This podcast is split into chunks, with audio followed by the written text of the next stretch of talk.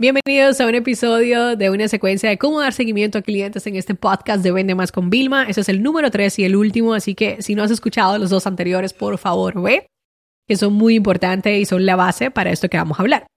Mira, yo quiero que hablemos sobre algunas técnicas, ¿ok? Para nosotros dar seguimiento. Y es que cuando nosotros eh, hablamos de esto, de vamos a dar seguimiento eh, a los clientes, yo creo que Tú puedes buscar, como dije en el episodio número 2, en ChatGPT y en Google y te van a aparecer un montón de ideas.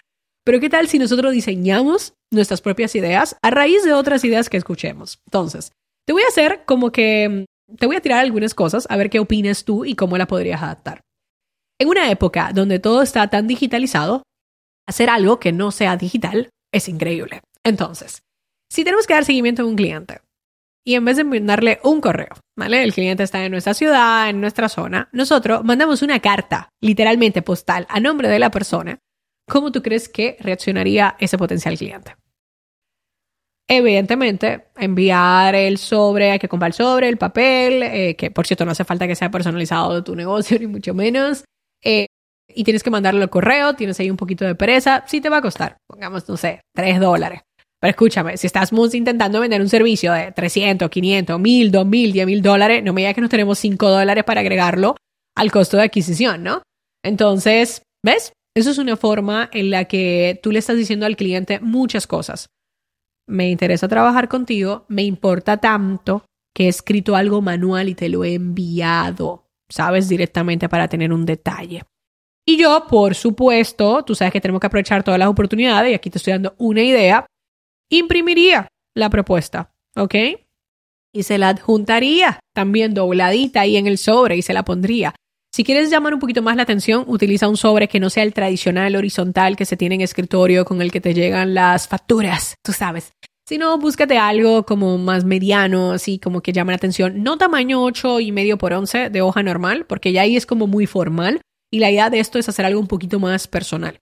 Estados Unidos los realtors son increíbles, te vienen mandando tarjetas de postales, eh, te montan actividades, o sea, tú no te imaginas, o sea, es increíble. De verdad, a veces te mandan como todas las casas que vendimos y te dicen, si quieres que vendamos la tuya, tenemos un buen ratio, te la podemos vender. O sea, imagínate al nivel, ¿no? ¿Qué te parece este?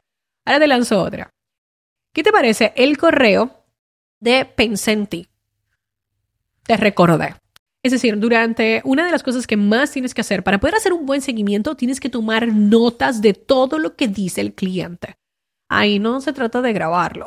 Mejor tenga una aplicación de transcripción para que ya puedas tenerlo. No, se trata de tú tomar, tú escribirlas digitalmente o en papel para de verdad identificar cuáles son los puntos de dolor, las cosas que necesita y las prioridades de tu cliente, qué es lo que valora, qué es lo que no valora. O sea, tienes que estar muy atento, o sea, cero móviles, cero distracciones, o sea, solo en tu cliente, ¿ok? Como si estuvieras en modo avión, pero solamente conectado para identificar lo que necesita. Y entonces, en eso siempre los clientes dicen, no, que a mí me gustaría, y de repente te aparece en Twitter, en redes sociales, algo relacionado. Yo aprovecho y se lo mando, ¿ok? Cuando son gente que son ya en mis círculos, tengo un WhatsApp, se lo mando por WhatsApp.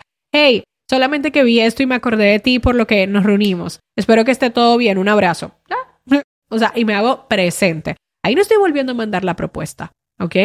Ahí no se trata de eso, se trata de, soy una persona que le estoy, eh, óyete el mensaje que le estoy mandando, me importas, recuerdo perfectamente lo que me dijiste, quizás soy la persona que te puede ayudar porque mira cómo te estoy valorando y tratando y ni siquiera me has contratado.